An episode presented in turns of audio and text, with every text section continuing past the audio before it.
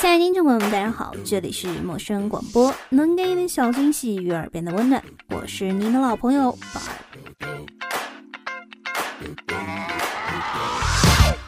在本期节目当中，宝儿要为大家带来一个汇报——停用朋友圈半年汇报，作者莫吉托。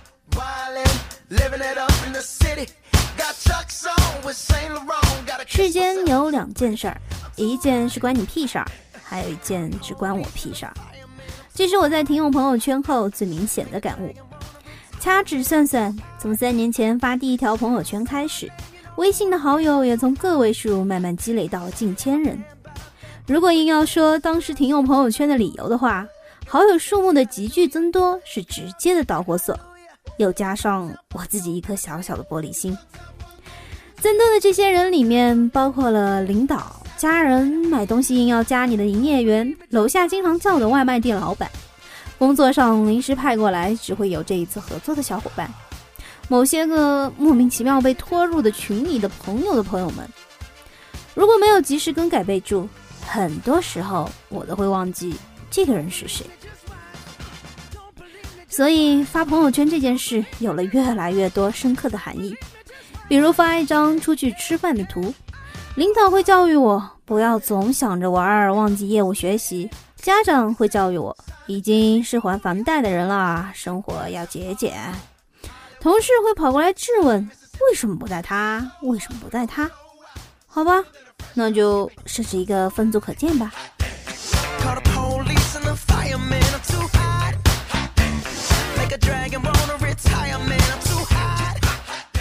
聚会的时候，大家掏出手机相互加微信。新加入的朋友们在翻对方的朋友圈一交流，老朋友们发现为什么有好多我的朋友圈他们看不到，被当面揭穿，好尴尬，更不敢提屏蔽这种明显容易被发现的操作。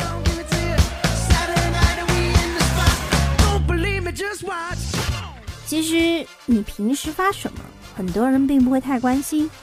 但是，一旦知道你发了却不让他看，这些人又不高兴了。虽然这些东西他看到了和没有看到对他来说没有什么区别。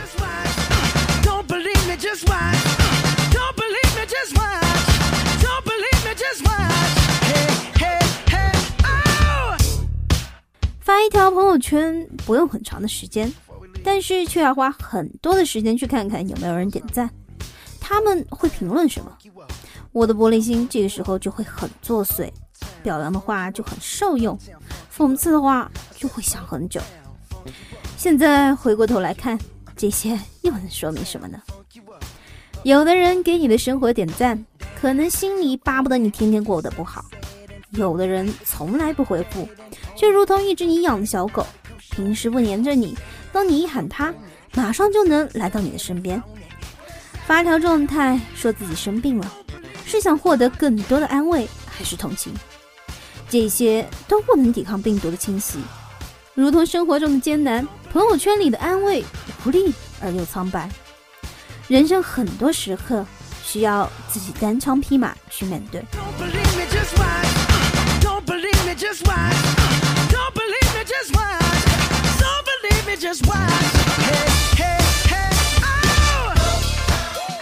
友圈之后，时间多出了很多。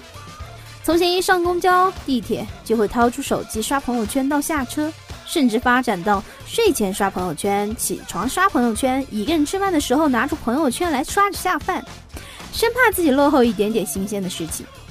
其实朋友圈里大抵就有这几类：代购的最多，其次是晒娃，然后充斥着吃喝照、婚礼照片、电影票根、旅行照、广告贴。刷完一遍，除了羡慕别人的旅行，空闲的时候和同事谈论谁家的娃有些共同话题外，好像没有什么收获。而现在，这些时间都花给了自己。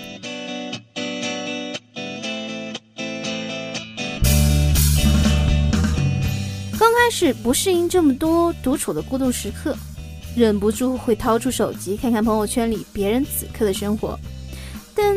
那些毕竟是别人的生活呀。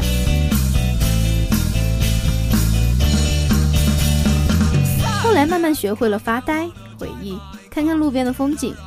那些给别人的生活的围观时间，转换到了观察自己身上。想透了之后，发现之所以这么多人热衷于发朋友圈，其实还是现代人缺于面对自己。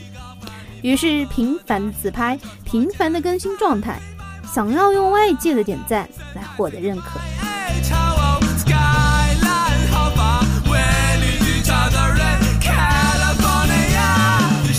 提到朋友圈，最意外的收获是我变得不太在乎别人的看法，而是更加追求自己的内心。从前，或许朋友圈里的一句不好听的评论会让我焦躁到删掉整个状态，现在却觉得自己的玻璃心矫情的可笑。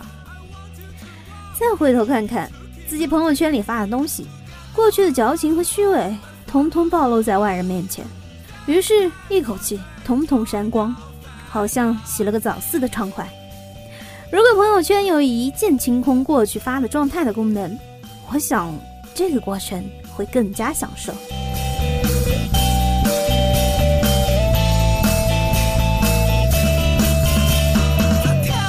沉迷于朋友圈的时候，什么都想往上面发，巴不得所有人都知道我今天吃了什么，做了什么，看了本书，想到了什么。于是，在加新的好友的时候，会很犹豫。哎，我和你不熟啊，你如果看我的朋友圈发现我的小秘密又怎么办？好比之前的相亲，习惯把对方的人人网、QQ 空间翻阅一遍，现在会习惯翻阅一遍朋友圈。可是楼下那么多外卖店的老板们，我真的不是很想让你们知道。我还吃的隔壁几家的外卖呢，像是被捉奸的感觉一样。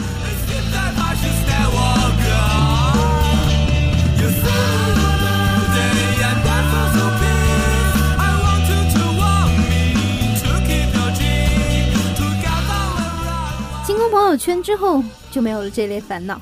至于很想和大家交流的东西，我会选择万能的微信群，群里拉进喜欢的人，噼里啪啦讨。论一番就可以了，短时高效，简直就强过朋友圈一万倍。因为好些人会刷漏掉你想让他看的那一条。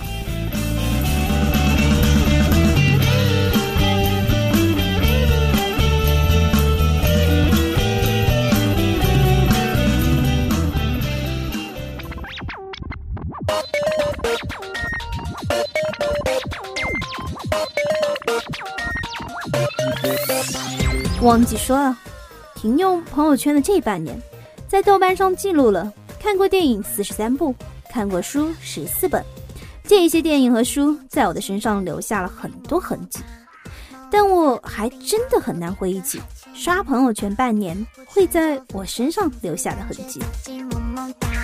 又吃了两个甜筒，感觉赘肉萌萌哒，像拥堵的车辆滴滴